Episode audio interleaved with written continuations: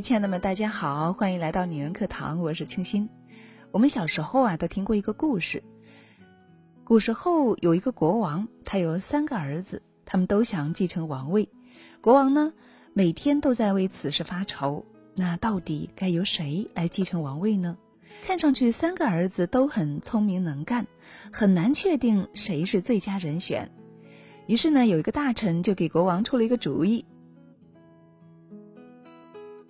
这一天，国王把三个儿子都找到身边，对他们说：“给你们每一个人一个空房间和一两银子，你们呢就用这一两银子去买东西，把房间填满。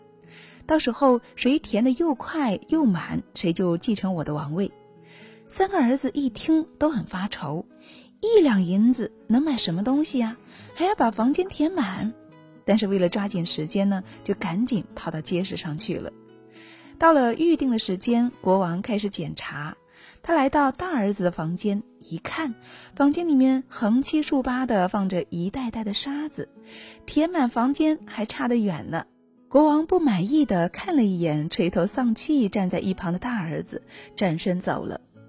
他推开二儿子的房间，只见里面杂七无章的堆放着成捆成捆的稻草，依然没有把房间填满。二儿子又惭愧又懊恼，眼巴巴地看着父亲转身离开。国王来到小儿子的房间，推开门一看，愣住了，房间里什么东西都没有。他诧异地看着小儿子。这时，小儿子微笑着从兜里掏出一根蜡烛。国王仍旧很迷惑，就问他：“你用什么办法把房间填满呢？”小儿子神秘地说。您别急，马上就填满。说着，他掏出火柴，点燃蜡烛。他高举起手中的蜡烛，对父亲说：“您看，现在整个房间不是都被烛光填满了吗？”相信大家小的时候啊，这种寓言故事都听了不少吧？大家是不是也都跟我一样呢？觉得故事只是故事，里面的小伙子也不过是耍耍小聪明罢了。今天啊，我看到这篇文章呢，恍然大悟。是我自以为聪明了，其实故事中的小儿子用了一种非常高明的思维方式。原来你怎么想问题，真的可以决定人生的高度。不信，我们一起来听作者刘润的这篇文章。决定一个人层次的高度，不是智商和情商，而是。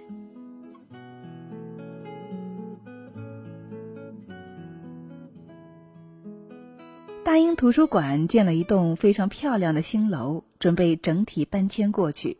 但你知道，书多重啊，还这么多，搬家是非常大的一个工作量。有人估算，做这件事情要花三百五十万美元，好大一笔钱呢。请问，如果你是馆长，怎样才能够用尽量少的钱把海量的书搬到新馆去呢？雇更便宜的人吗？发动所有的员工及其家属吗？要求新馆建设者承担这个义务吗？在搬书这个固有的思维模式之下，可能很难找到更好的方案了。那顶级优秀的人会怎么办呢？有位年轻人对馆长说：“我来帮你搬，只要一百五十万。”年轻人在报纸上登了一则消息：从即日起，大英图书馆免费、无限量向市民借阅图书，条件是从老馆借出还到新馆去。年轻人从搬书的思维模式转换为还书的思维模式，结果呢，花了不到一个零头就完成了这个看似不可能完成的任务，自己也成为了百万富翁。你看，同一件事情，思维模式不同的人做，效果就会截然不同。星期天的清晨，纽约地铁，乘客们安静的坐着，这时上来一位带着几个孩子的男子。孩子们一上来就四处奔跑、撒野作怪，而这个男子坐下来就像没看见一样。大家非常不满，你也终于忍无可忍，对他说：“先生，请否管一下你的孩子。”故事讲到这里，暂停一下，我们问一问自己：你忍无可忍的思维模式是什么呢？是每个熊孩子背后一定有一个熊家长吗？那人抬起眼来看你，仿佛如梦初醒般的轻声说：“是啊，我想我是该管管他们了。他们的母亲一小时前刚刚过世，我们刚从医院出来，我手足无措，孩子们大概也一样。这不是故事，这是高效能人士的七个习惯的作者史蒂芬·科维的亲身经历。七个习惯卖了近三千万册，史蒂芬也被评为对美国影响最大的二十五个人之一。史蒂芬说：“你能够想象我当时的感觉吗？我瞬间怒气全消，非常自责，同情和怜悯之情油然而生。啊，原来您的夫人刚刚过世，我感到很抱歉。我能够为您做些什么吗？有时候错的不是世界，错的是你理解世界的思维模式。”所以，当遇见不愉快的人和事，普通人可能会选择抱怨和不理解。那顶级优秀的人呢？他们不会随意的评判别人，他们会站在对方的角度去思考，他到底为什么这么说呢？他到底为什么这么做呢？是不是有什么隐情？顶级优秀的人会选择站在对方的角度去理解他。我在微软上班的时候，公司提供午餐和晚餐。午餐吃饭的人数一般会比晚餐要多，毕竟不是人人晚上都要加班，所以做午餐的供应商利润更高。只不过有时候午餐做的很糟糕，怎么办？派人和他说不要偷工减料，盯着他好好做吗？隔一段时间换一个大厨，要求他们更新菜谱，这些办法微软都没用。微软想出了一个制度。第一，选两家供应商，一家提供午饭，另一家提供晚饭。第二，每三个月做满意度调查，是喜欢午饭还是喜欢晚饭？第三，如果喜欢晚饭的多，午饭晚饭供应商交换。第四，如果连续六个月午餐都胜出的话，更换晚饭供应商。自从这个制度开始实施，那些表示自己已经做得很好了，换口味成本就要大幅提高的供应商，很快就能够提供比原来好的多得多的服务，员工的满意度也大大的提升。这就是顶级优秀的人想出来的办法。面对这个问题，普通人的思维模式是要求供应商提高水平，不行我就换掉你。而顶级优秀的人呢？他们的思维模式是引入竞争机制，让竞争代替人工去监督供应商，提供更好的服务。好了，我们举了那么多例子，那么我们怎么样才能够成为或者至少靠近那些顶级优秀的人呢？怎么样才能够像他们一样四两拨千斤的解决问题呢？你需要转换自己的思维。思维转换就是改变你理解这个世界的方式。如果我们只想发生较小的变化，那么专注于自己的态度和行为就可以了，比如把杯子倒空。但如果你想发生实质性的变化，那就需要思维转化，可能连杯子都要换掉。怎么转换呢？我们有两个建议。第一个建议：多读书，多交友，多旅行。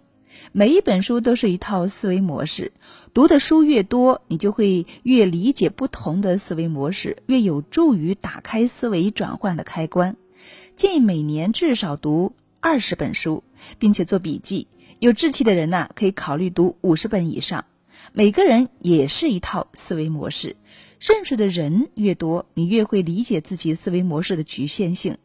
建议不要独自吃午饭，只要名单上还有人，一个人吃午饭是可耻的。你损失了理解别人思维模式的机会。旅行也能够给你巨大的帮助。有一次我在美国商场买了一样东西，标价八十三美元，我拿了一张一百美元和三张一美元，一共一百零三元，递给了售货员。那个售货员一脸的茫然，他把三美元还给我说不需要。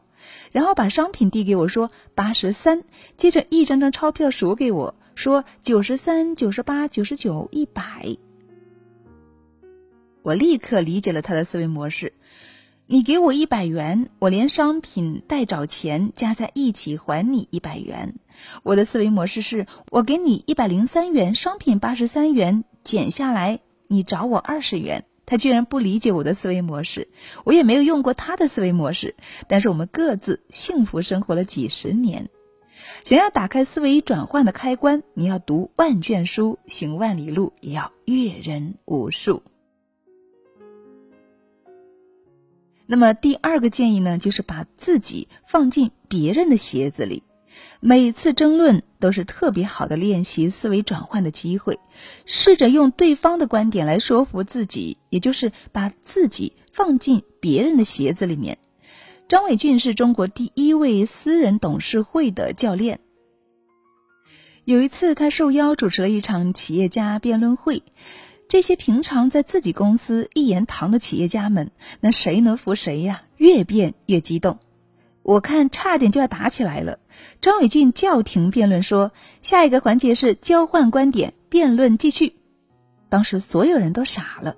稍微停顿后，大家又唇枪舌剑起来，开始帮自己自圆其说了。这对在场的几百位企业家都是深刻的一课。把自己放进别人的鞋子里面，你才会明白，你过去捍卫的是自己的观点，还仅仅是自己的尊严呢。有时候你不理解这个世界。错的可能并不是世界，错的是你理解世界的思维模式。普通人改变结果，优秀的人改变原因，而顶级优秀的人呢，改变模型。希望我们都能够成为自己心目中那个顶级优秀的人。好啦，亲爱的们。今天的文章我们就分享到这里了，不知道你有没有得到一些启发呢？有没有过一些因为想法不同导致了不同结果的经历呢？欢迎大家给我们一起留言和互动。到最后，我想说，任何事情、任何时候开始都不晚，让我们试着从现在开始改变自己的思维模式，用思维的智慧去成为更好的自己，去把自己的生活变得更美吧。对了，顺便提一下，我们女人课堂呢正在做闺蜜共读，带领大家一起来读书。所以，如果你一个人读书觉得坚持不下去的话，那么就跟我们一起来吧。参与的方式呢是关注我们女人课堂，在后台回复“闺蜜共读”就可以了。我是青青，感谢你的聆听与陪伴，我们下期再见。